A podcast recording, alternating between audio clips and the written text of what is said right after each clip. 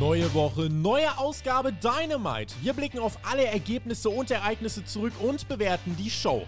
Hört den Spotfight Wrestling Podcast mit der Review zu AEW Dynamite. Send Hook!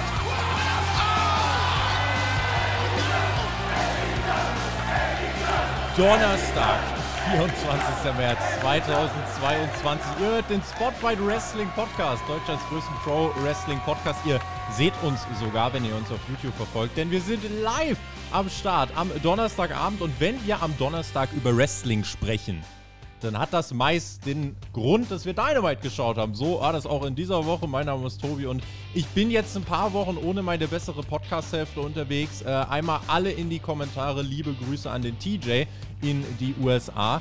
Ähm, das heißt, von unserem Team werden jetzt einfach mal ein paar andere Leute bei AEW reinschauen. So auch in dieser Woche. Äh, und wir laden einfach mal uns ein paar Leute ein, die eben ne, sonst nicht immer regelmäßig dabei sind. Und ich bin mal gespannt, ob er sich freut. Ich gucke nämlich mit dem Peter ohne T auf diese Show zurück. Mit dem Pair, der aus der WWE-Sicht schaut, der meistens bei NXT am Start ist. Das war ja lange die Konkurrenz von AEW. Heute wechselt er die Seiten und sagt uns, wie man eben, ja, als äh, dann doch mehr WWE und NXT angehauchter Zuschauer diese Dynamite-Show fand. Einen wunderschönen guten Abend A an den Live-Chat und B per an dich. Alright, Brother Friends and Sister Fans, würde jetzt ein Mann mit langen schwarzen Haaren sagen, aber der ist nicht da. Der ist in Amerika und ich werde ihm nächste Woche joinen, denn ich fliege auch zu ihm. Aber ich bin so nett und vertrete ihn natürlich diese Woche, den guten Thumbtack Jack. Ich habe mir Dynamite angeschaut und freue mich jetzt mit dir darüber zu sprechen, Tobi. Das Ganze hier live auf YouTube. Wir äh, scheuen für euch keine Kosten und keine Mühen. Du hast gerade schon gesagt, du bist ja jetzt bald dann live äh, vor Ort. Ich bin ja mal gespannt, welche Eindrücke du uns dann mitbringen kannst. Wir werden uns auf jeden Fall also in der nächsten Woche hören. NXT nimmst du ja unter anderem dann auch mit. Mhm. Da äh, möchte ich allen noch die NXT-Review ans Herz legen, die du mit dem Marcel gestern Abend noch rausgehauen hast. Also es ist ja auch die Road to WrestleMania.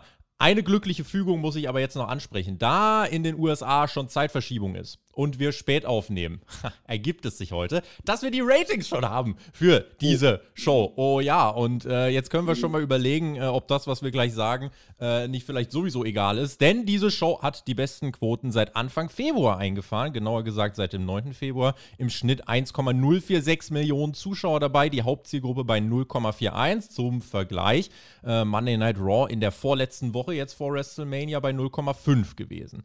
Ähm, Gerade die erste Stunde scheint ziemlich ziemlich gut gezogen zu haben. Zeichnet sich für dich ein Zusammenhang ab, wenn du auf die Show guckst? Ja, definitiv. Also ich bin jetzt ein bisschen überrascht. Du weißt ja, ich komme ja gerade aus dem Wasser raus, aus der Schwimmhalle rausgesprintet und äh, habe mich hier direkt vor diesem PC gesetzt. Ähm, ich habe die Show heute am Nachmittag geguckt und ich hätte jetzt nicht mit so einem hohen Rating gerechnet. Also klar, die Show hat richtig gut angefangen, das habe ich auch bereits auf Twitter schon geschrieben. Aber so wie sie mit einem Feuerwerk begonnen hat, ist sie danach auch, fand ich, wieder abgestürzt gegen Ende. Da werden wir gleich ein bisschen genauer drauf eingehen. Aber ja, ähm, das Rating kann man auch mit zufrieden sein, definitiv. Sollte der Pair uns heute ein paar Mal abstürzen, seht's uns nach. Da sitzt, glaube ich, ein dicker, fetter Wasserhamster oder so auf deiner Leitung. Ich weiß nicht, was da los ist, aber äh, wir haben hier so ein bisschen äh, den Funkmast müssen wir immer ein bisschen justieren. Äh, wenn ihr uns supporten wollt, äh, dass wir uns bessere Funkmasken leisten können, dann patreon.com slash spotfight podcast. Mhm. Ähm, ja, also entschuldigt, wenn es hier ein paar kleine Audio-Problemchen oder Bildproblemchen mal geben sollte. Wir äh, ja, bemühen uns, dass alle Hamster von den Leitungen fernbleiben. In diesem Sinne, Rein in die Ausgabe von AEW Dynamite. Wir sind ausverkauft in Texas vor einer Crowd, die äh, ordentlich Bock auf Catchen hatte und starten mit dem Topstar CM Punk. Der ist erstmals äh, nach Revolution zurück im TV. Ursprünglich war hier mit ihm ein Segment angekündigt, bis Tony Khan aber bekannt gab, ne, der hat die Ringfreigabe bekommen. Deswegen gab es hier ein Match gegen Dex Harwood und äh, die Crowd hatte ganz schön Bock auf dieses Match, wenn man sich das so angehört hat, ne? Oh ja, die war richtig drin, von Beginn an schon sehr, sehr laut dabei. Und was kannst du besser machen, als CM Punk nach seiner Rückkehr direkt am Anfang rauszubringen? Der hat den super Pop bekommen, einfach am Anfang. Es war großartig. Und äh, ja, ähm, hat dann ein schönes Match gegen Dex Harwood bekommen.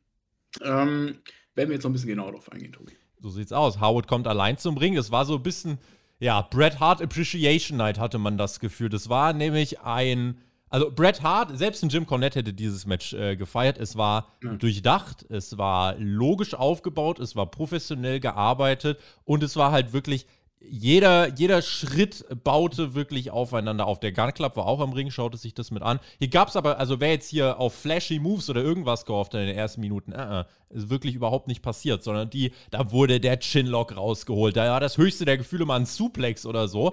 Mhm. Dann aber, als so die sieben, acht Minuten rum waren, dann haben sie auch mal die, äh, so ein Diving Headbutt oder so äh, auf, äh, ausgepackt. Aber sie haben es auf jeden Fall mit den simplen Elementen geschafft, die Crowd reinzuholen. Ähm, und was sie ja auch ne, zum Beispiel für, für einen Aufbau bei einem Elbow-Drop gemacht haben, war äh, abenteuerlich. Howard landet im Anaconda Weiß, zieht Punk dann an den Haaren, will selbst dann den Sharpshooter einlocken, gibt den Einroller, wo beide mit ihren Schultern am Boden liegen. Two-Count, lautet This is Awesome Chance. Dann kontert Howard sogar den GTS, setzt nochmal den Sharpshooter an, aber passenderweise Punks Rücken, der bearbeitet wurde, ähm, es führt nicht zum Finish, sondern Punk kann noch ein letztes Mal das äh, ja, Ding umdrehen, bringt den Anaconda Weiß äh, ja, ins Ziel, beziehungsweise kann den einsetzen und damit gewinnt er das Match, denn Dex Howard tappt. Das war in meinen Augen ein exzellentes Pro-Wrestling-Match zum Beginn dieser Show. Pro Wrestling, das ist das Stichwort, lieber Tobi, genau. Sehr viel Chain Wrestling am Anfang, das sich vielleicht für den ein oder anderen Sports Entertainment Zuschauer vielleicht ein bisschen gezogen hat, aber ich fand, es war genau an der richtigen Stelle so gekappt, dass es dann wieder nach oben ging, mehr Dynamik reinkam, mehr Schnelligkeit, die abwechselnden ähm, Submission Moves von, von beiden äh, Superstars. Anaconda Weiß, auch die Springboard Powerbomb, die Dex Harwood da gezeigt hat, sehr, sehr, sehr schön. Mit, also, du hast ja eben gerade schon gesagt, nach dem Superplex ging es dann wirklich los und nahm auch richtig Fahrt auf. Und es war natürlich ein Showcase für CM Punk. Also den wollte halt einfach mal zeigen, wie er, nachdem er jetzt zurückgekommen ist, dass er es einfach kann. Und äh, die Crowd hat es einfach gefeiert. This is Awesome Chance sind mir dann doch ein bisschen zu viel des Guten, aber äh, war ein exzellentes Match und als Opener sehr, sehr schön gewählt. War ja generell so, dass hier sehr, sehr viel Wrestling am Anfang der Show gezeigt wurde. 13 Minuten ging das Match. Ähm, was, glaube ich, ausschlaggebend war, dass man es nicht zu lang fand, war auch natürlich, dass die Crowd zu jedem Zeitpunkt mitgegangen ist. Also auch in der Anfangsphase mit viel Chain Wrestling hat man alles mitgenommen. Ähm, hier brauchst du jetzt auch gar keine große Hintergrundgeschichte. Also da muss ich dir auch gar nichts groß erklären. Ne? Punk, Topstar, Crowd laut, Match gut, Butts. Und nach dem Match Punk äh, mit einer kleinen Geste, die aber für viel Aufsehen sorgte. Äh, ihr habt es gesehen, ich mach's jetzt äh, hier ein bisschen weiter oben äh, auf YouTube. Äh, die Gürtelgeste hat er gemacht und äh, damit deutet er an, er möchte nach Gold greifen. Es wäre ja, so habe ich es mit dem TJ in den letzten Wochen schon philosophiert, es wäre ein logischer nächster Schritt, vor allem weil eigentlich fast jeder Titel, und da werden wir nachher noch drauf zu sprechen äh, kommen, gerade ein bisschen Momentum bräuchte. Und Punk als Challenger wäre jemand, der Momentum reinbringen könnte. FTA dann äh, nach dem Match noch äh, kurz im verbalen Clinch mit den Ass Boys. Ähm, aber das war zumindest das, wie wir in diese Show gestartet sind. Das war ja durchaus newsworthy, dass der Punk jetzt einen Titel will. Ja, definitiv. Also, da schwören so einige Stars rum, gerade bei AW, die ich im Main Roster, äh, Main Roster sag ich schon, im Main Event Picture, die ich im Main Roster sehen könnte, Huch, äh, die ich im Main Event Picture sehen könnte ähm, sogar eher mehr, als es gerade der Fall ist mit Adam Cole im Main Event. Ähm, ich, also da hat heute ja gleich noch das Tag Team Match mit äh, Brian Danielson und John Moxley, auch zwei Top Wrestler, die du auch wieder easy ins Main Event booken könntest. Mhm. Ganz, ganz easy. Und äh, ja, das zeichnet sich so ein bisschen durch die ganze Show heute ab. Wir schicken auch noch lieber an den Live-Chat, einmal an den Rob Holly und einmal an Pat Schossner für ihre Super-Chats und begrüßen natürlich auch alle, die hier äh, noch eintrudeln und werden natürlich auch dann noch versuchen, im Laufe der Review vielleicht auf die ein oder andere Frage einzugehen. Uns wird dann ein lustiges Foto von Chris Jericho und John Silver gezeigt, äh, das schon uralt war. Silver war als Kind mal bei Chris Jericho und ähm, Jericho steht dann auch backstage und hat gesagt, oh, was eine herzerwärmende Geschichte. Und 2022 steht John Silver mir gegenüber im Ring. Das ist doch eine tolle Sache. Danny Garcia, der unterstrich nochmal, we beat up pro wrestlers und er wird heute zeigen, warum man mit Sports Entertainern wie ihm nicht mithalten kann. Dann wurde kurz nach Santana, Ortiz und Eddie Kingston gesucht. Die waren nicht da. Ähm, das war so ein bisschen das äh, ja, Präludium für den Main Event später.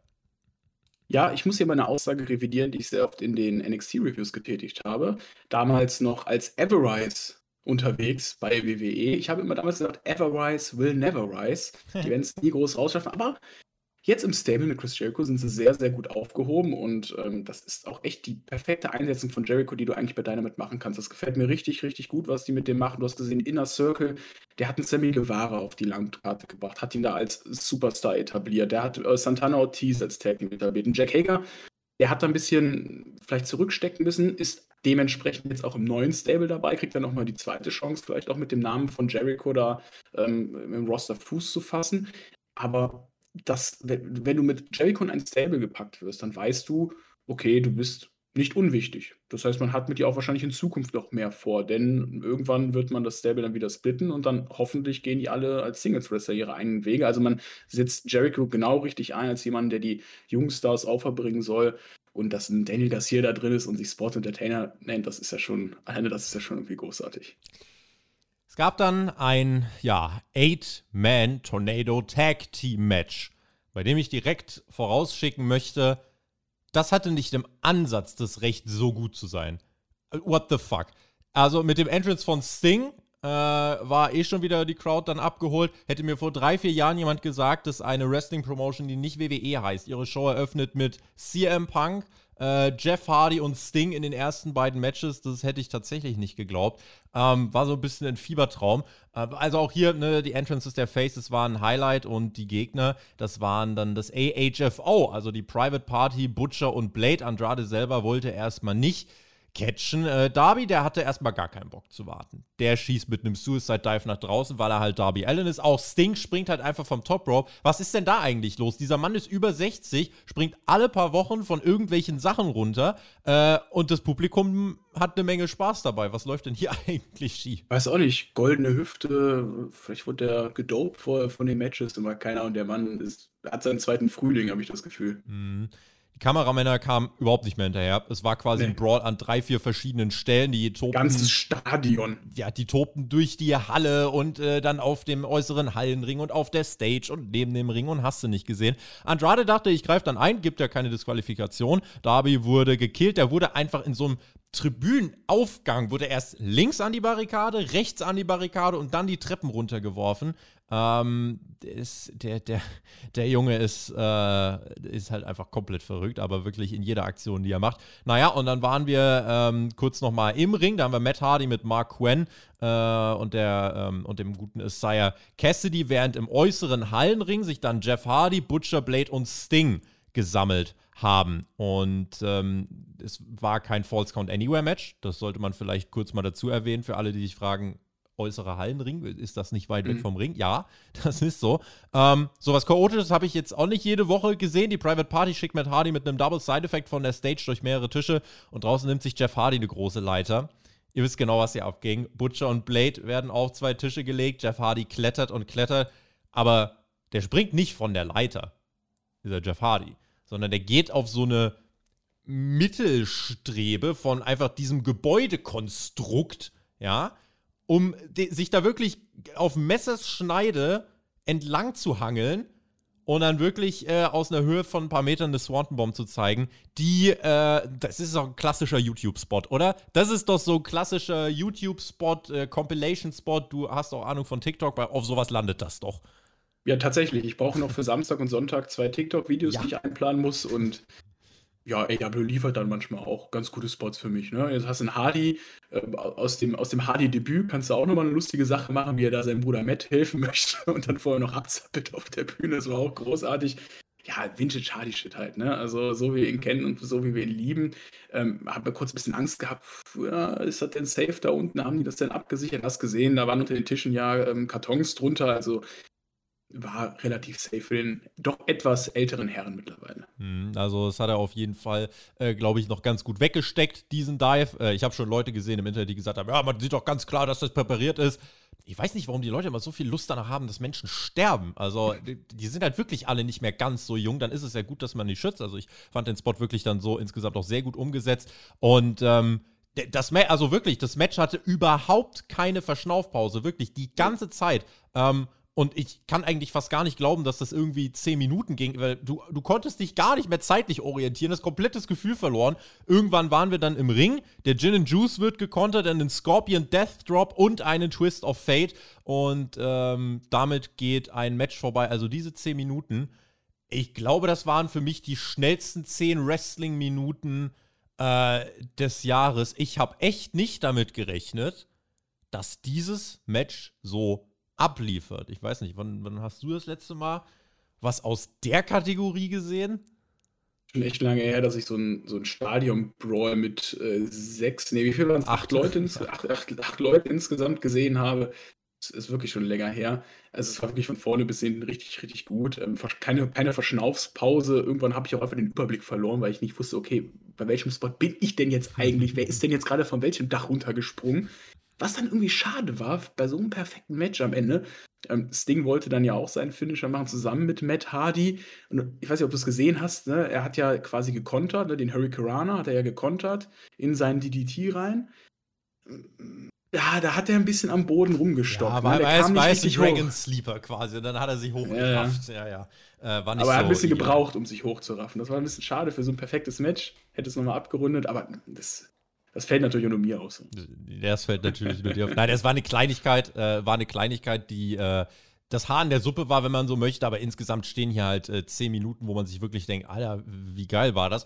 Ähm, und generell, das war jetzt die erste halbe Stunde der Show und die hat mal so hart abgerissen, fand ich. Also, äh, und vor allem, es war ja ein komplett anderer Stil als der Opener. Der Opener war auf mhm. seine eigene Art und Weise gut und dann kommt dieses zweite Match äh, und, und du gehst auf eine kleine Zeitreise gefühlt ähm, und auf einmal sind die nächsten 10 Minuten rum. Äh, mit den ja. Vielleicht 15 Minuten. Das war schon stark. Opener war, war einfach eine lineare Kurve, die immer, immer, immer steiler nach oben ging und der das zweite Match war einfach hier die ganze Zeit ganz oben. Und zwar eine gerade ganz oben. Ja, er war so ein bisschen äh, ja, wie die Audiokurve auf dem Rave oder so. Also die ganze Zeit ja. ganz oben geballert. ähm, ja, also das waren die ersten 30 Minuten dieser Show. Äh, ich denke, da waren viele von angetan.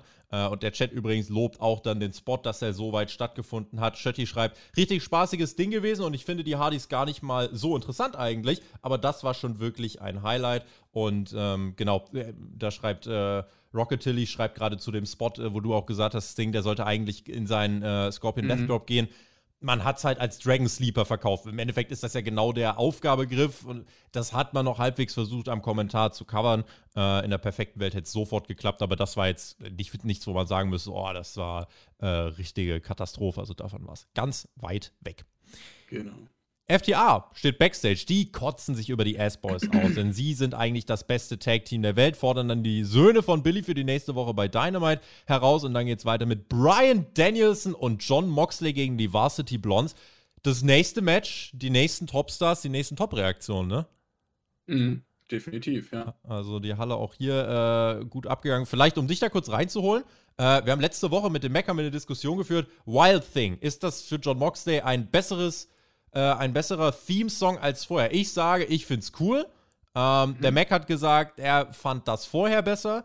Ich glaube, boah, ich glaube, der 5-Sterne-Chris hat heute auf Twitter geschrieben, er findet Wild Thing, glaube ich, auch geil. Ich glaube, TJ fand auch Wild Thing ein bisschen besser. Wo, in welchem Lager stehst du? Ja, das ist eine schwierige Sache. Also Wild Thing ist natürlich ein super Song zum Mitsingen, ne? Ähm, aber ich glaube, vielleicht hat der Mac mehr auf den Charakter Moxley angespielt, ob der Song zu ihm passt, weil er doch eher immer noch so den Lunatic äh, Fringe verkörpert, ne? Also der Verrückte eher ist und auch immer noch ganze Zeit auf Hochtouren läuft. Vielleicht hätte er sich da irgendwie einen schnelleren Song gewünscht, aber ich finde Wild Thing super. Also ich liebe es eh, wenn, wenn du Interest Music hast, wo die Crowd richtig schön mitgrölen kann. Also ich bin dann eher Wild Things Seite, ja. William Regal ist wieder am Kommentatorenpult. Julia Harzer ist auch am Ring. Sehr betröppelt, sehr, sehr emo-mäßig. äh, da weiß ich, ob du die Hintergrundgeschichte kennst, seitdem sie von Malachi Black Schlotze ins Gesicht gesprüht hat. Mhm. Irgendwie wird das nichts. Ich warte darauf, bis sie die Binde abnimmt, das Auge schwarz ist und sie dem House of Black beitritt. Das ist äh, das, was ich hoffe. Aber sie saß ja jetzt hier nur so ein bisschen rum. Das ist, glaube ich, für jemanden, der nur durchsetzt, so ein Element, das sieht man und vergisst dann wieder. Ähm, die Kommentatoren erklären ausführlich hier die Storyline mit William Regal. Also, was will das Stable von William Regal, Moxley und ähm, äh, Danielson, ja, was ist die Motivation? Was war auch das mit Wheeler Utah letzte Woche, äh, der sich den ja in den Weg gestellt hat? Äh, wird unterstrichen, wir wollen Spirit sehen, wir wollen das Feuer in den Augen junger Athleten sehen. Die Varsity Blondes bekamen hier einen Nearfall, den habe ich nicht so gefühlt, aber danach geht es schnell rum. Äh, Paradigm Shift, Busaiko Ni, die Varsity Blondes werden dann zertreten. Ähm, Rear Naked Choke und im Hintergrund Danielson auch mit dem Haltegriff. Also das war sehr dominant. Sechs Minuten, drei Minuten davon Werbung, eine deutlichere Positionierung, denn in der Vorwoche war es so, äh, da hat man quasi ein Match mit einem ähnlichen äh, Approach gebracht, nur das ging doppelt so lang. Und deswegen, mhm. das ist das Schöne bei AEW, wenn ich was kritisiere, in der Regel, die meisten Sachen ändern sich innerhalb der nächsten Wochen. Äh, deswegen, ja, die Länge, wie, wie, hast du die, wie hast du die empfunden? Das wirkte schon dominant auf jeden Fall, ne? Ja, wirkte dominant. Ich hatte erst am Anfang gerechnet, dass es deutlich schneller ging. Ich hatte so mit der Hälfte, mit drei Minuten eigentlich gerechnet, äh, weil ich ja auch jetzt dieses, ich habe ja mit ähm, TJ Rampage reviewed die letzte Ausgabe und da hat mhm. ja auch äh, House of Black ähm, zum Beispiel gekämpft und die haben in drei Minuten da auch dann die Jobber weggefertigt. Deswegen dachte ich so, okay, komm, Mox und Brian können ja mal eben auch kurz die in drei Minuten wegfinden. Nee, aber die haben ja doch ganz gut Gegenwehr gezeigt. Ich fand auch geil, wie Mox bei seinem Entrance, als er die Flasche schmiss, sich fast aufs Maul gelegt hat beim Entrance. Also, der, der liebt einfach, was der tut. Der liebt auch, dass der wieder zurück ist bei AW und der sieht auch so gesund aus. Das freut mich richtig für ihn. Und du hast hier zwei Topstars. Und da grabe ich nochmal das auf, was ich am Anfang gesagt habe. Hier hast du zwei Leute, die könntest du gerade sofort auch wieder ins Main Event bucken. Also, dass so viele Leute drumherum, die ich gerade mehr im Main Event sehen könnte, als es ein Adam Cole zum Beispiel gerade ist. Mhm. Gibt nach dem Match noch eine Promo. Moxley bedankt sich, äh, ja, von den Besten lernen zu können und bedankt sich explizit bei William Regal. Regal will den Credit äh, gar nicht haben. Mox beschreibt es als größtmögliche Ehre. Auch Danielson äh, wird overgebracht von Moxley. Er bezeichnet ihn als den besten Pro-Wrestler der Welt ähm, und hat gesagt nochmal, wie die beiden sich jetzt einfach zusammengeschmiedet fühlen. Und Mox unterstreicht, wer sich traut, uns herauszufordern, dem soll gesagt sein, ihr müsst ganz tief in eure Seele dringen, wo ihr Schmerz liebt. An diesen Ort müsst ihr kommen. Dann bekommt ihr vielleicht ein Ehrenabzeichen von unserem Blackpool Combat Club. Das müsst ihr euch auf dem harten Weg abholen. Simple, aber starke Promo. Äh, Frage an den Chat: Was haltet ihr vom Namen Blackpool, äh, Blackpool Combat Club? Weil ich finde den ziemlich nice eigentlich. Ähm, mhm. Und wie hast du die Promo gesehen? Der war super stark. Also richtig, richtig gut.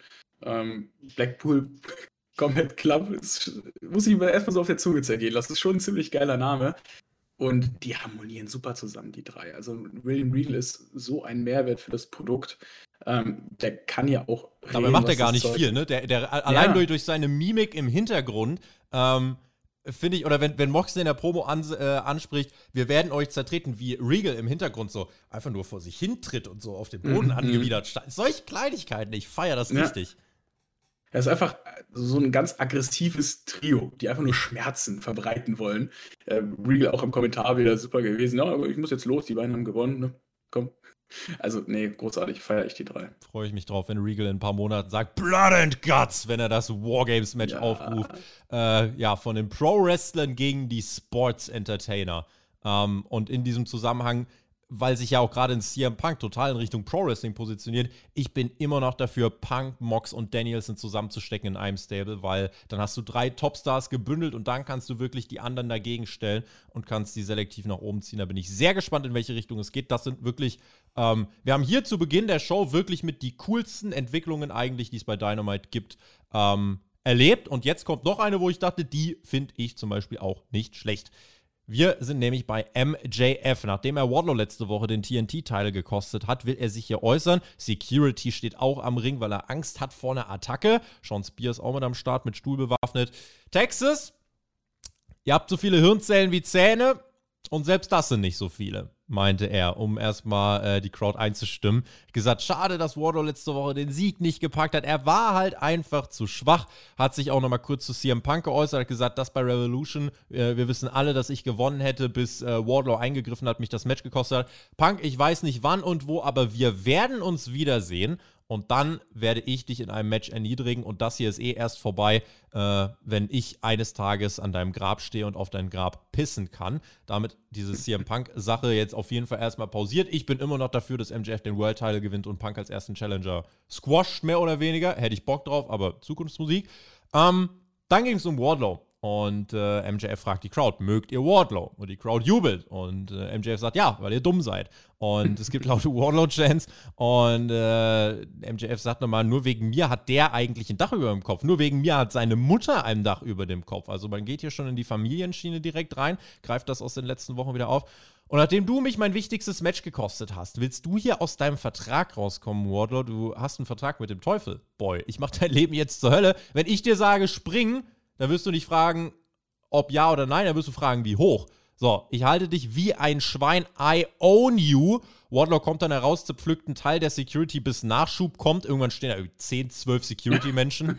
also, es waren dann doch echt ein paar. Und ähm, ja, dann sagt MJF nochmal: Du arbeitest für mich und nicht für AEW. Du wirst von mir weiter bezahlt, aber ich werde für dich jede Woche zur lebenden Hölle machen.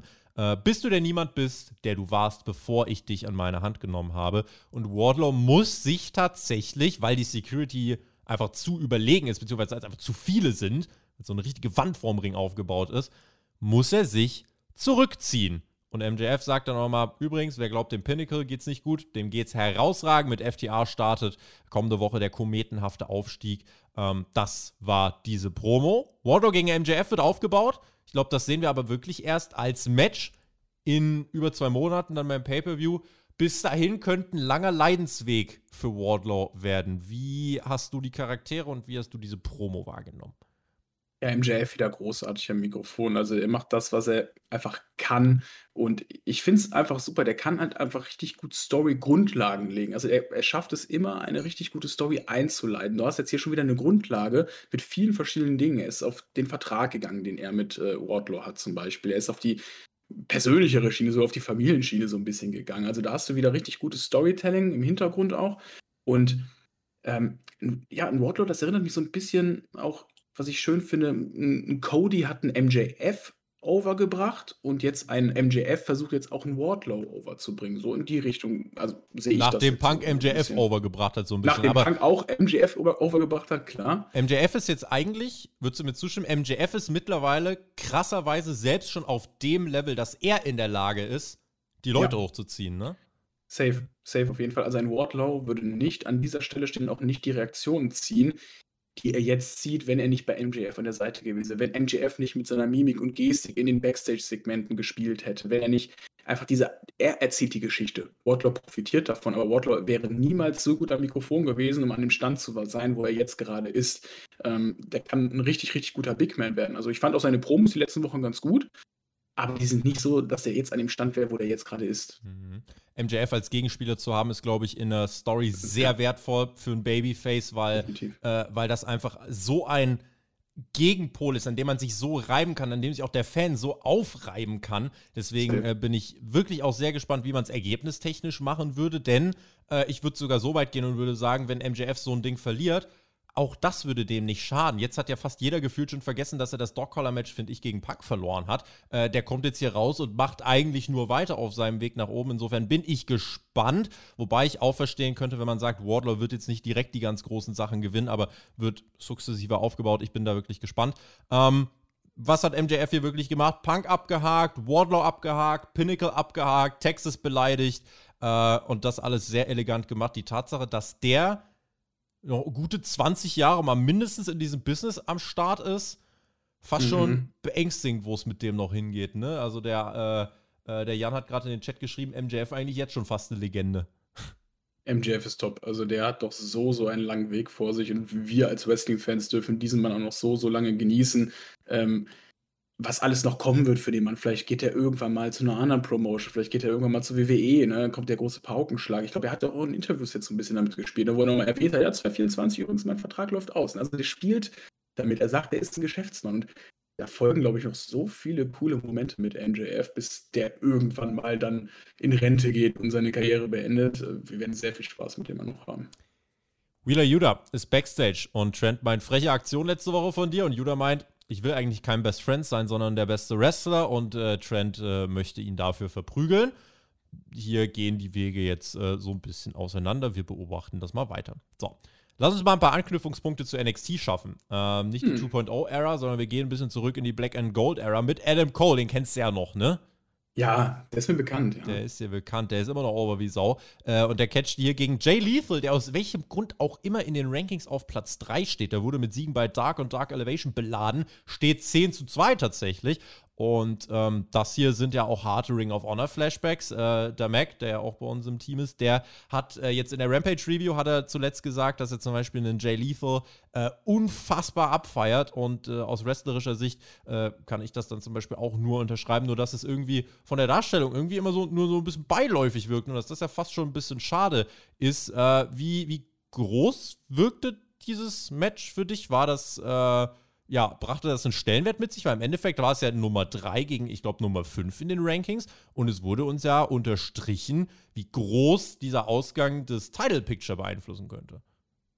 Also, ich habe eigentlich schon vor dem Match gewusst, wer hier gewinnt. Für mich war das Mhm. nicht groß. Also, das genauso wie es bei den eigentlich bei den anderen beiden Matches zum Opener wusstest, war klar, dass die Hardys, äh, im im Team mit Sting und Darby Allin gewinnen, war klar, dass Mox und Bryan gewinnen und so war für mich hier auch klar, dass Adam Cole gewinnt. Also, für mich als Casual wirkte das halt gar nicht groß.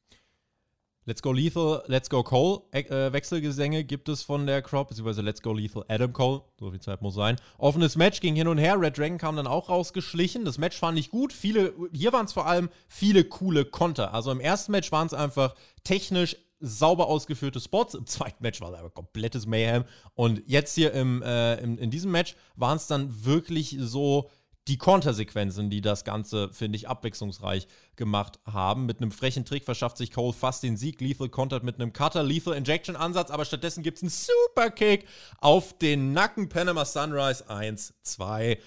Kickout. Kommentatoren äh, sagen nochmal, boah, das ist eigentlich so wichtig, wer hier gewinnt, könnte einen World-Title-Shot kriegen. Ähm, da war, also es war die ganze Zeit klar, dass Adam Cole gewinnt, weil man hat letzte Woche schon das Rematch begonnen aufzubauen und dann ist natürlich die Woche später das Match nicht mehr so spannend. Red Dragon lenkt den Ref ab, Lethal Injection, das zweite Mal gekontert, dieses Mal mit einem Low Blow, gibt den Boom Knee Strike. Cooles Finish, also auch hier äh, ein Konter letzten Endes, der das Ding entscheidet. Das Beste an Jay Lethal bisher bei AEW ist die Art und Weise, wie sein Finisher gekontert wird. Es gab die Rochambeau bei Rampage vor zwei, drei Wochen. Hier gibt's äh, Low Blow, Super Kick. Äh, ich, ich fand das Match eigentlich unterhaltsam, muss ich sagen. Ja, war auch so eher unterhaltsam, aber irgendwie, ich weiß nicht, woran es liegt, aber ich habe mich an einem Animal Cole mittlerweile satt gesehen. Vielleicht, weil ich jetzt bei NXT schon so viel geguckt habe. Ähm, er ist fucking over beim Entrance, immer noch. Seine Catchphrases sind over, gar keine Frage. Aber ich weiß nicht, also irgendwie gibt der Mann mir nicht mehr so viel. Und gerade auch in der Fehde mit Hangman Adam Page wirkt für mich einfach auch nicht so groß. Ähm, außerdem habe ich mich gefragt, ist heute irgendwie der Low-Blow-Tag? Also Adam Cole mit dem Low-Blow. Ich glaube, die, die Private Party hatte auch noch gegen Hardy einen Low-Blow gemacht im, im Opener. Heute auf jeden Fall Low Blow Day. Hm, da wurde ordentlich äh, tief geschlagen. Ähm, mhm. Dass Cole gewinnt angesichts des Rematches, das habe ich gerade schon gesagt, das war ja passend. Es gibt noch eine Promo nach dem Match, ähm, wo ja Cole unterstreicht. Zwei der drei letzten Matches gegen den Hangman hat er ja gewonnen. Letzte Woche dieses Six-Man. Ähm, und ja, Hangman hat ja sowieso nicht die Eier rauszukommen. So, der Champion kommt raus, hat die Eier und stellt sich in den Ring, vermöbelt Cole und Red Dragon mit einem Ledergurt. Aber auch äh, er frisst dann einen Low Blow. Also was bei Raw der Einroller mhm. ist, war hier in dieser, dieser halben Stunde bei Dynamite der Low Blow. Äh, ja, Coles Trumpf an diesem Abend, also der Tiefschlag. Der Jungle Boy und der Luchasaurus machen den Safe. Christian auch am Start und Adam Cole nimmt den World Title mit sich und geht.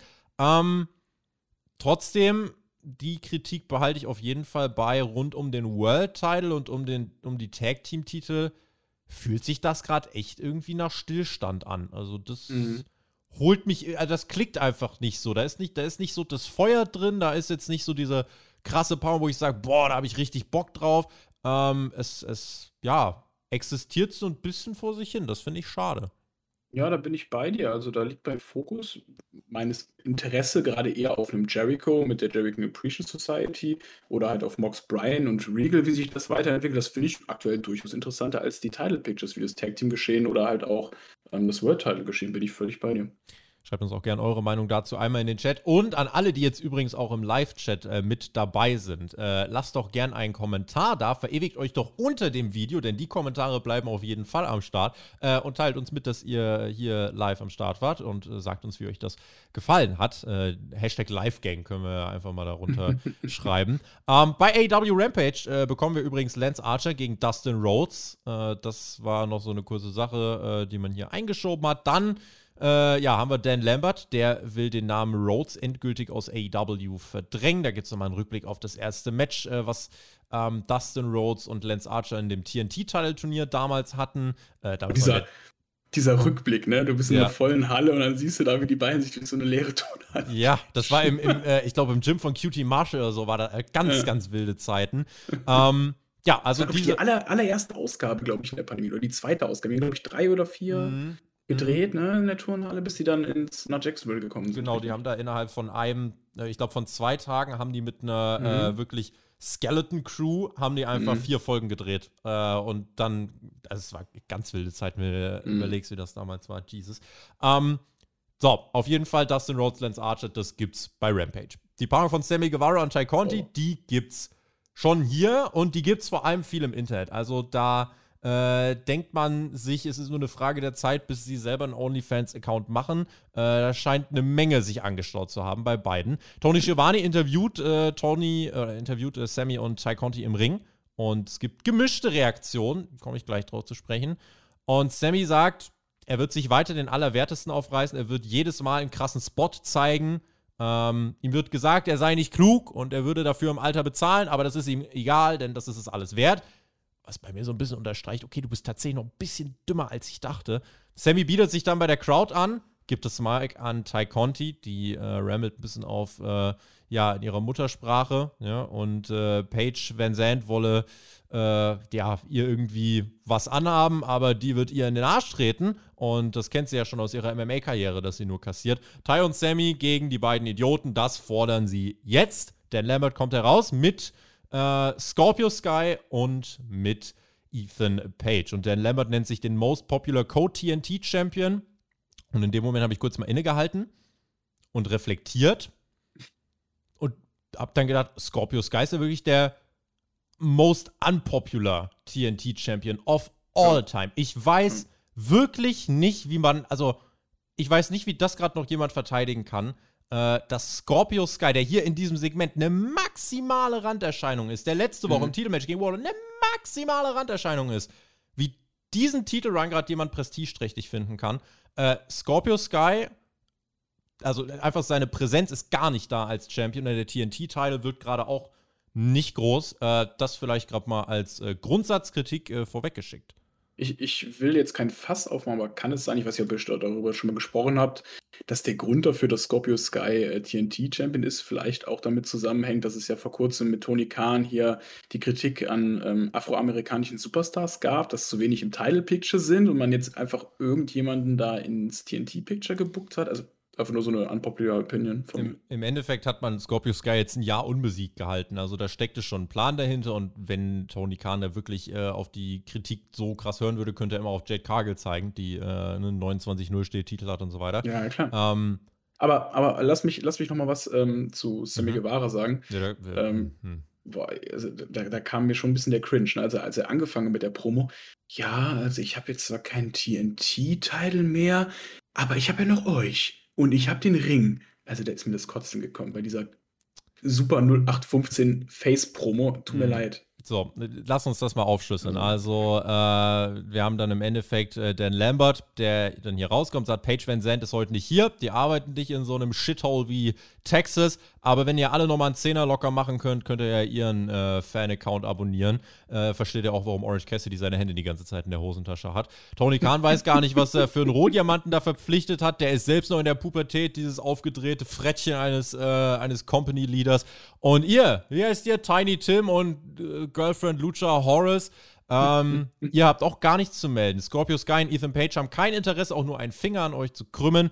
Und Sammy äh, meint, als Dan Lambert dann den Titel küsst: Hey Dan, wenn du wüsstest, was Ty und ich so wildes getrieben haben mit dem Gürtel, dann würdest du dir überlegen, ob du das gerade machst. Dann leben wir auf jeden Fall nicht nur rent-free in deinem Kopf, sondern jetzt auch in deinem Mund. Die Crowd reagiert.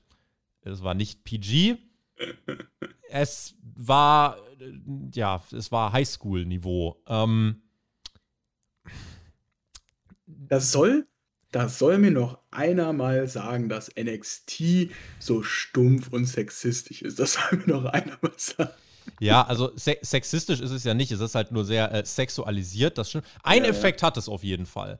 Äh, ich habe sehr viel Kritik, keine Sorge. Aber es hat den Effekt, ich habe sehr viele Diskussionen über dieses Segment gesehen. Und auch was mhm. die äh, Kommentarspalten und so, die laufen gerade heiß.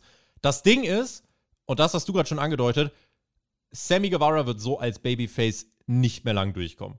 Ich gebe ihm keine zwei Monate mehr. Klar, der stellt sich dahin und sagt, ich gebe alles im Ring und so weiter. Die AEW-Crowd ist viel zu smart. Also wirklich ja, ja. viel zu smart, als dass er damit durchkommt. Die AEW-Crowd hatten Cody Rhodes irgendwann aus der Halle geboot. Ja, wochenlang. Und äh, auch hier gegen Sammy, finde ich, merkt man die Turn jetzt langsam, weil diese Sache mit Ty Conti, das kannst du von mir aus im TV bringen, aber nicht als Babyface. Das funktioniert halt einfach nicht. Äh, die, weiß nicht, ein Babyface sagt nicht, wie oft er am Tag mit seiner Freundin Geschlechtsverkehr hat, äh, wie intensiv er nach der vierten Runde kommt oder wie toll der Akt mit dem Titelgürtel ist. Äh, in Sachen Storyline knallt das dann eben nicht, ja. Und wenn ich mir das gerade so anschaue, er ist, wenn dann auf dem Weg zum Heal. Das einzig Zählbare, was hier für mich persönlich rauskommen könnte, ist, dass es dazu führt, dass Sammy einen OnlyFans-Account macht, aber das hat halt mit der Show relativ wenig zu tun.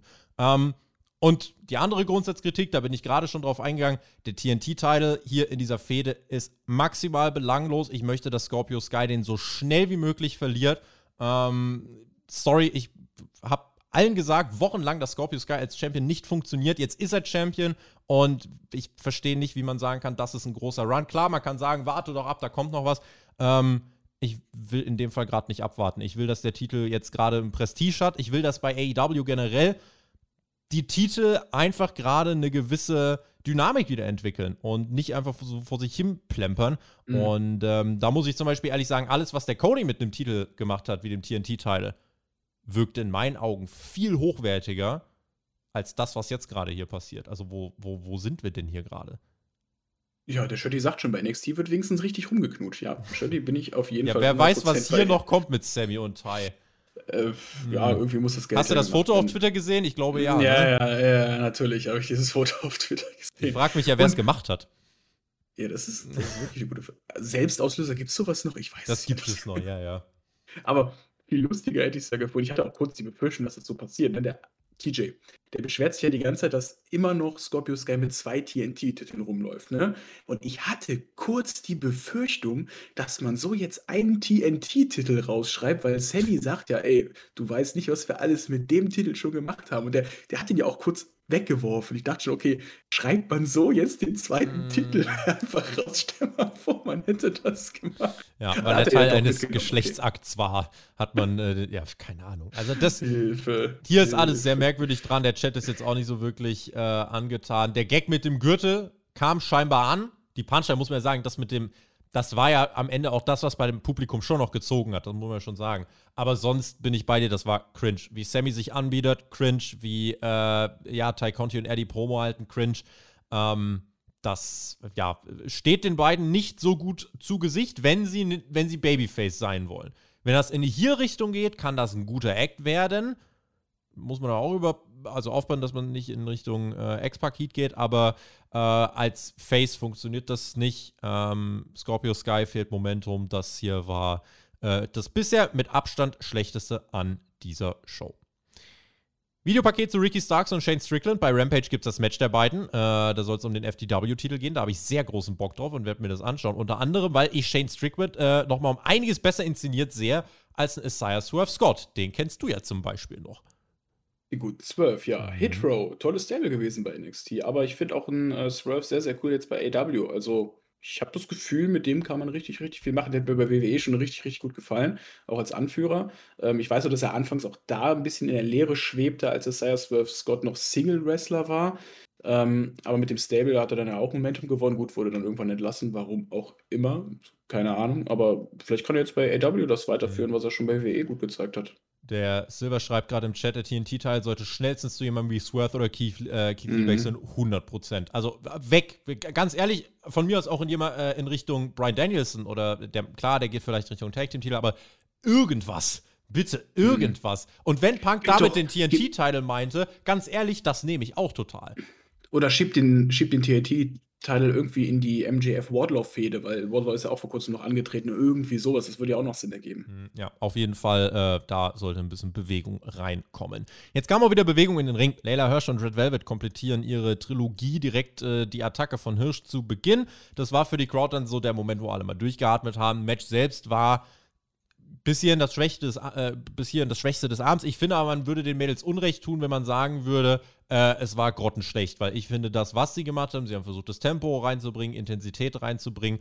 Ähm, es war schon noch okay. Ein paar Spots waren halt vom Timing daneben. Man merkte halt, dass es am deutlichsten im Vergleich zu den anderen Matches abfiel, weil es auch einfach das war, was am deutlichsten im Voraus schon abgesprochen war. Das finde ich, äh, fällt halt sofort auf. Layla äh, Hirsch kassiert dann Velvets Finisher, rollt sich raus, greift sich in eine Turnbuckle-Halterung, steckt sich eine zweite in die Hose. Die erste nimmt der Ref Rack, die zweite nutzt Layla Hirsch. Frech ist, aber immerhin kreatives Finish, das fand ich zumindest mal ganz gut.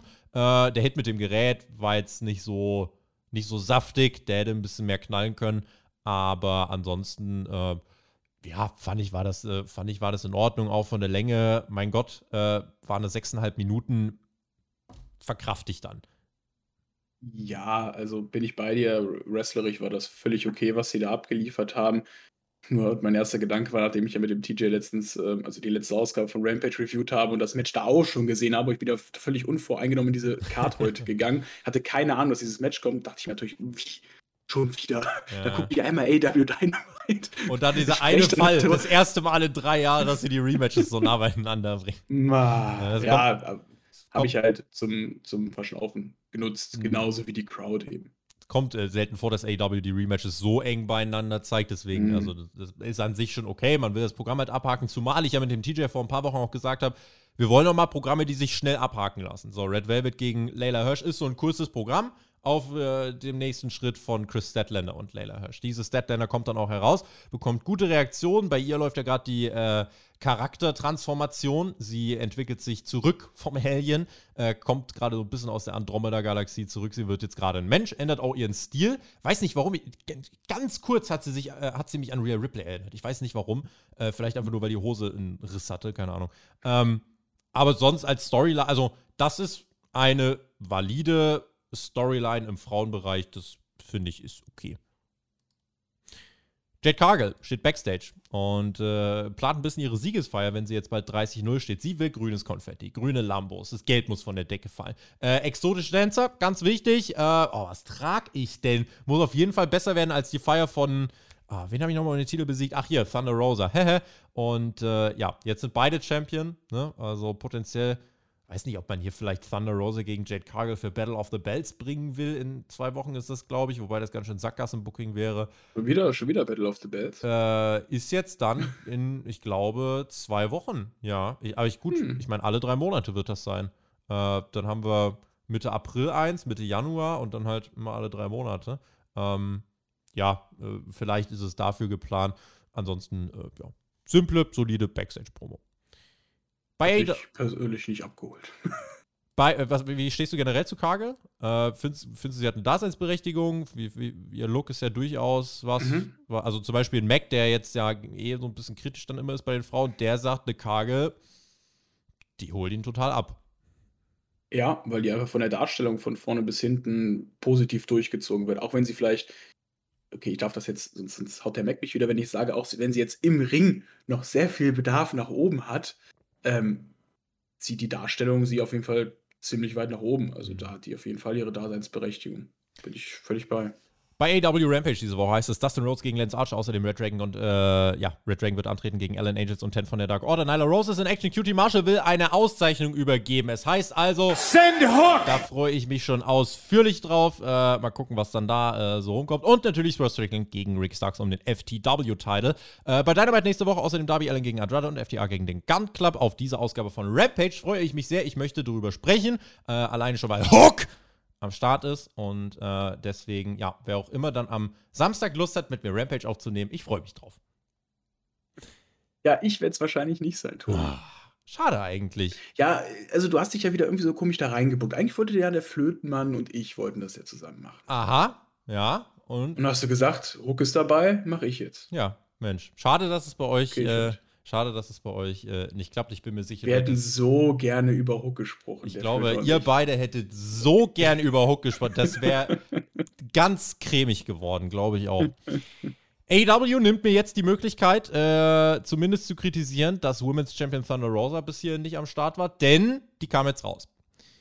Und man hat sie auf die Stage geschickt für ein Interview mit Tony Schiavone. Es gibt gute Reaktionen, aber relativ schnell wird sie unterbrochen von Vicky Guerrero. Auch die bekam laute Reaktionen nur in die andere Richtung. Vicky meint, du kannst deine Fake Green Card nehmen und deine Koffer packen und zurück nach Mexiko gehen. Rosa war dann hart angepisst, kann nicht mal was sagen, weil Vicky einfach weiter rumschreit. Dann kommt Nyla Rose heraus, es gibt die Attacke und das war's. Und das war nicht gut. Es war maximal fehl am Platz, dieses Segment. Also ich war kurz davor auszuschalten. Ich dachte mir nur so, bitte hör auf, mich endlich anzuschreien. Bitte hör einfach auf damit. Äh, ich kann Vicky Guerrero auch, ich konnte die schon bei WWE mit der Stimme nicht ertragen. Ich kann sie auch hier bei AW mit der Stimme nicht ertragen. Und da kam auch Nyla Rose da in Lichtgeschwindigkeit angerannt und hat, hat dann Thunder Rosa da umge, umgerannt. Ist, keine Ahnung, ich weiß nicht, was ich dieses Segment abgewinnen sollte. Du wolltest halt den World Champ nochmal zeigen, aber hättest du auch einfach vielleicht eine Celebration-Promo machen können, was weiß ich. Einerseits, man hat jetzt den Aufhänger Green Card Vicky mhm. Guerrero hat in der Vergangenheit ein paar Äußerungen gemacht, zum Beispiel, ja, Mauerbau Mexiko finde ich sehr gut, keine Ausländereien, alle raus, sie sind scheiße. Ich finde, es hätte so viele Wege gegeben, wirklich so viele, aus dem Stand 50, die ich dir nennen kann, wie man das hätte besser machen können. Mhm. Warum kommt The Thunder Rosa nicht raus? Das Interview wird im Ring geführt und sie kann erstmal drei Minuten oder so ungehindert reden, kann auch mal beschreiben, wie wichtig ihr dieser Titel ist, was sie mit der Division vorhat, dass sie dem Titel ein Prestige verleihen möchte, dass sie anders als Britt Baker ein Champion sein möchte, der saubere Matches will. Einfach irgendwas in diese Richtung. So, warum kommt sie nicht in den Ring und hält da eine feurige Promo? Ich glaube, das hätte sie gerade vor dieser Crowd sehr gut gekonnt. Nyla Rose Vicky Guerrero nervt mich sowieso. Nyla Rose hat hier einen perfekten Aufhänger, den man in einem Clip nach der Show droppt. Nyla Rose hat hier ihren ersten Women's Title gewonnen. Warum kommt Nyla Rose nicht raus und sagt, du hast mir jetzt gerade hier meinen Moment geklaut, stell dich nicht in mein Rampenlicht. Ich habe mir hier meinen ersten AEW Women's Title geholt und ich werde ihn mir wiederholen. Dann gibt es entweder ein Wortgefecht oder ein Brawl, irgendwas, alles wäre besser gewesen als das, was wir jetzt hier gesehen haben. Das Einzige, wirklich das Einzige, was ich hier an Mini-Lichtblick sehe, da bin ich schon sehr optimistisch. Durch so eine Migrationsnummer mit dieser Green Card und so, hat Thunder Rosa theoretisch einen Aufhänger, an dem sie sich im Rahmen einer Storyline mit ihrem Charakter weiterentwickeln kann. Sie kann dir jetzt hier ihre persönlichen Standpunkte, Ziele, Motivation und so weiter schildern, also den Basics von Character Building nachgehen, in einem sensiblen Thema. So. Aber damit kannst du sehr viel richtig machen. Du kannst natürlich auch brutal in die Nesseln setzen. Aber das ist zumindest den einen Aufhänger, wo ich sage, das könnte ein elementarer Unterschied zu den letzten Monaten von Britt Baker sein, dass man mit ihrem Charakter jetzt wirklich eine Storyline erzählt. Aber so wie man den Grundstein jetzt gelegt hat, mit Rumbrüllen und Attacke von hinten, das, ja, also das Bucken von Champions aktuell nicht AEWs Stärke, denn so muss man sagen, das war Thunder Rosas erster Auftritt nach dem großen Titelgewinn. Äh, dafür war es, finde ich, ähm, ja, sehr mies und auch der Chat ähm, findet, äh, ja, findet das nicht so wirklich prickelnd. Ja, Freunde, eins in den Chat, wenn Tobi die nächste Show bucken soll. Mit Toni Kahn zusammen. können ja auf Twitch oder so, können wir irgendwann mal TEW spielen. Ich äh, bucke ja manchmal schon fleißig, wenn ich die Zeit habe, in der Tat. Ähm, ja, aber auf jeden Fall, das äh, hier war, war nicht so geil. Du fandest das Segment nicht geil, Chat fand das Segment mhm. nicht geil. Falls mhm. das doch jemand gut fand, schreibt es uns in die Kommentare. Ich hoffe, das Ding mit Nyla hier geht relativ schnell. Sie wird jetzt die erste Gegnerin von Thunder Rosa. Ähm, es kann nur besser werden, sagen wir es mal so. Main Event Zeit. Die Dark Order gegen die erstmals gemeinsam auftretende äh, ja, Jericho Appreciation Society, bestehend hier aus Chris Jericho und Danny Garcia. Deine Meinung zum Stable haben wir jetzt vorhin schon gehört. Äh, auch so dieser Ansatz, Jericho gründet ein Stable und sagt, scheiß Pro-Wrestler, ihr Indie-Guys erreicht sowieso nichts, ihr äh, schafft nur was, wenn ihr Sports-Entertainer seid. Holt sich das ab? War direkt mein Highlight bei AW, als ich das gehört habe. trifft, trifft deinen Nerv. Das Judas ja. Sing-Along war auch am Start. Äh, Promo von 2.0 vor dem Match von Daddy Magic, Matt Menard. Also die Sports-Entertainer-Transformation ist schon äh, komplett im Gange. So, äh, da haben die auch noch mal kurz noch ein bisschen gerambelt. Ähm, so, für John Silver war das ein besonderer Moment. Ja, der eröffnet mit Chris Jericho. Wir erinnern uns an das Kinderfoto, also das ist die kleine Klammer, die sich hier geschlossen hat. Gab dann einen weiteren smarten Heel-Move. Äh, Chris Jericho trat gegen die Ringtreppe, fiel dann um. Aubrey Edwards, die wurde abgelenkt von 2.0 und äh, dreht sich dann um und äh, sieht das und äh, sofort wird gesagt, ey, äh, Attacke, Attacke, schmeißt die Dark Order raus. Und äh, die wird dann tatsächlich rausgeschmissen. Smarter Influencer, dieser, dieser Sports Entertainment Jericho, ne? Ja, alle Leute, die Sports Entertainment machen, sind sehr, sehr, sehr pfiffige Leute. Mhm. Siehst du bei WWE ja auch. Ständig. Entweder das oder am ADHS. Also wäre hier zum Beispiel jetzt eine Musik gespielt, dann wäre Jericho vielleicht schon wieder raus gewesen. So hat er zum Glück äh, seine Schwäche äh, verstecken können. Ähm, damit wendete sich auch erstmal das Platte-Match. Die Heels dominierten, da wird eingegriffen, da wird der Headlock angesetzt, da wird die Hardcam geworkt. Danny Garcia dann auch am Start, der zeigte Pro Wrestling. Also hier muss ich sagen, äh, hat man jetzt noch nicht das Potenzial maximal ausgeschöpft, sondern er hat im Endeffekt erstmal das gemacht, was er immer gemacht hat. Äh, Johnny Hangi hingegen, der rastet komplett aus, bekommt den Cesaro Gedächtnisspot, rasiert einmal durch alles, was nicht bei drei auf dem Baum ist, wirklich alle. Crowd geht komplett bananas. Und Garcia kickt noch so gerade aus einem langen und coolen Tag-Team-Finisher aus. Jake Hager fängt dann John Silver ab äh, und schmettert den zu Boden. Garcia mit dem Einroller im Ring. Das wäre ein Sports Entertainment-Finish gewesen, äh, das Ding mit dem Einroller zu gewinnen. Jericho greift nochmal unentdeckt mit dem Baseballschläger ein. Garcia holt dann das Match und das zumindest jetzt der erste Schritt mal. Danny Garcia entscheidet den Main Event von AEW Dynamite und ähm, damit hat ihm die Gruppe scheinbar schon geholfen. Die Jericho Appreciation Society mhm. gewinnt diesen Main Event nach glatt 10 Minuten. Ja, es waren wirklich glatt 10 Minuten. Es war ein sehr unterhaltsamer Main Event, ähm, wo man aber nicht aus dem Vollen geschöpft hat, was man auch nicht musste. Mhm. Auf keinen Fall. Und äh, Daniel Garcia, den sehe ich aktuell schon so in der Sammy Guevara-Rolle gerade im Stable. Ne? Also so der, der, wo ich. Hoffentlich ohne, glaube, hoffentlich ohne Girlfriend dann irgendwann mal, ne? Äh, hoffentlich ohne Girlfriend und ohne nackt TNT-Titel im Bett. Der hat übrigens Bitte. auf den Tweet von Sammy Guevara, hat er dann geantwortet: LOL, habt ihr Sex? Das fand ich, fand ich ganz lustig. Okay. Also, gute Reaktion von ihm. Das, das ist geil. Nee, aber ähm, der, ist, der, der gefällt mir jetzt schon richtig gut in dem Stable. Und Jericho macht genau das, was er zu tun hat, die Leute overzubringen. Also 2.0 ist hier für mich maximal mehr interessanter, als sie bei NXT als Everrise waren und in irgendwelchen Backstage-Segmenten da die ganze Zeit rumgeturnt haben. Finde ich cool, dass die hier einen Platz gefunden haben und äh, bin sehr, sehr gespannt, was die Jericho Appreciation Society noch so drauf hat in den nächsten Wochen, weil das ist so für mich eines der interessantesten, äh, eine der interessantesten Geschichten aktuell bei Dynamite. Ja. Ähm, man hat hier nicht das Maximum rausgeholt. Es gab ja schon äh, bei Hauptkampf, habe ich ja mit dem Chris, äh, empfehlenswerte Ausgabe übrigens, mhm. 5 Sterne Chris, habe ich ja auch schon sechs äh, Szenarien skizziert, was man jetzt hier machen könnte. Äh, die könnten die ganze Zeit DQ-Finishes herbeiführen, die könnten sich auszählen, keine Ahnung. Also man könnte das auf die Spitze treiben. Man hat jetzt nichts dergleichen gemacht, aber, und das ist der kleine Twist, die kleine erste Veränderung, Danny Garcia gewinnt den Main Event von Dynamite mit einem Submission Move.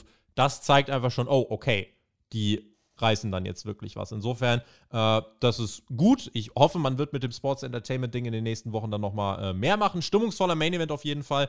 Äh, Cliffhanger bei der Ausgabe gibt es nicht. Ähm, das habe ich mir tatsächlich dann noch notiert. Das macht AW recht selten, äh, dass es Cliffhanger gibt. wenn ich zum mhm. Beispiel mir die äh, Sachen von 97 anschaue, äh, Raw Nitro, unser äh, Format auch auf Patreon, WCW äh, und, und Raw damals immer mit dem Cliffhanger rausgegangen. Das macht Dynamite nicht. Das war ein cleanes Ende dieser Show äh, nach zwei Stunden. Und jetzt interessiert mich, ähm, hast du es bereut, diese zwei Stunden geschaut zu haben? Wie fällt dein Fazit zu Dynamite aus? Bereut habe ich es nicht, ähm, aber nach hinten raus wurde es schon deutlich uninteressanter. Also ich fand die Show super, super stark angefangen. Also für das, für den Teil meines Herzens, was für Pro Wrestling schlägt, wurde ich maximal überzeugt. Gar keine Frage. Aber dann mit diesen Segmenten, also mit Sammy Guevara und das Frauenmatch, da war ich dann wirklich, da war so eine lange Durststrecke, wo ich mir dachte, pff, wie spät haben wir es jetzt? Kann ich schon zum Training gehen? Ist das jetzt lange Zeit? Aber dann zum Ende hin mit der Jericho Appreciation Society hat man mich noch auch nochmal abgeholt, schönes Match gehabt, das Stable präsentiert. Und es war, ich würde sagen, es war eine durchschnittliche Dynamite-Ausgabe insgesamt, wenn du so von, wenn du vorne und hinten zusammen addierst. Ähm, stark angefangen, aber auch stark nachgelassen am Ende. Ähm, hätte ich nicht gedacht, dass die jetzt dadurch über die 1 Million Marke kommen. Vielleicht dadurch, dass der Anfang so überzeugt hat? Ähm, hast du dir die Stundenratings, wie das am Ende war? Haben die zum Ende hin?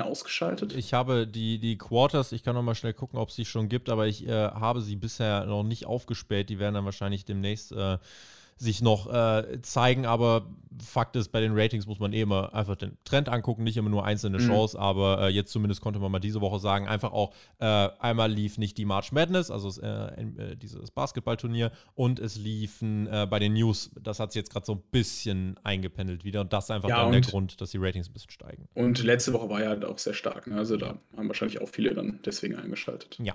Äh, für mich ordentliche Wrestling-Show. Die erste Stunde für mich die beste erste Stunde AW Dynamite in diesem Jahr. Ich fand die wirklich exzellent. Die zweite Stunde äh, nicht im Ansatz so gut. Die hat sehr nachgelassen. Äh, wobei mhm. ich auch hier immer noch sagen muss, wenn ich mir in der Gesamtschau anschaue, wie lang waren die Teile, die wirklich schlecht waren. Das war Thunder Rosa und das war das mit Ty Conti und Sammy Guevara. Das zusammen waren siebeneinhalb Minuten von zwei Stunden. Das waren die beiden wirklich mit Abstand schlechtesten Sachen. Deswegen muss ich sagen, ist es im Gesamtbild für mich immer noch eine gute Dynamite-Ausgabe, weil das Women's Match war okay. Ich fand den Main Event gut. Die erste Stunde war sowieso bockstark. Äh, und auch bei den Promos, die MJF-Promo war stark. Äh, Moxley nach dem Match, die Promo war stark. Also waren schon sehr viel, sehr gute Sachen dabei. Deswegen, ähm, ja, ich äh, habe mich immer noch gefreut, äh, diese Zwei-Stunden-Show zu sehen. Grundsatzprobleme haben wir auch schon noch ein paar angesprochen, ne? Die äh, Titelgeschichte und so.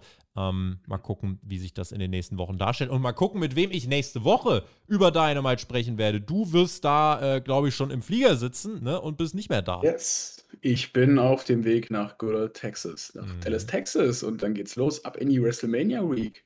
So sieht's aus. Mit Hall of Fame, mit äh, NXT, mit WrestleMania Night 1, Night 2 äh, wirst unter anderem AW Topstar Cody Rhodes dann vielleicht bestaunen dürfen. Guck mal, ich wünsche dir dabei auf jeden Fall viel Spaß. Äh, bedanke mich bei euch fürs Zuhören und äh, lege euch noch äh, ans Herz, einmal mehr äh, gerne in die NXT Review reinzuhören. Die kam gestern auf allen Audiokanälen Spotify, iTunes und Co. Oder natürlich zuerst äh, gehört auf patreon.com slash Spotify Podcast. Danke an dich, Per. Danke an euch. Danke an zwischenzeitlich über, ich glaube, 140 Live-Zuschauer. Äh, Dankeschön und kommt gut durch den Abend. Vergesst den Daumen nicht und einen Kommentar. Das würde uns sehr freuen. Das hilft uns sehr weiter. Der Per hat die Schlussworte. Ich verbleibe mit GW. Genießt Wrestling und wenn es betrifft, bis nächste Woche. Macht's gut. Ciao. Vielen Dank für diese Pro-Wrestling-Einladung heute. Ich wechsle jetzt wieder zu Sports Entertainment, fliege nach WrestleMania und wir sehen uns dann in drei Wochen wieder. Ich glaube, mich hört man nicht mehr vorher, bin mir nicht sicher. Ich werde euch Sprachnachrichten schicken, äh, Live-Eindrücke. Ihr schaltet nicht mal zu. Ihr schaltet nicht mal zu. Ich, irgendwie erreicht mich nicht. Und äh, danke, dass ihr dabei wart. Danke an den Live-Chat. Bis zum nächsten Mal. Haut rein.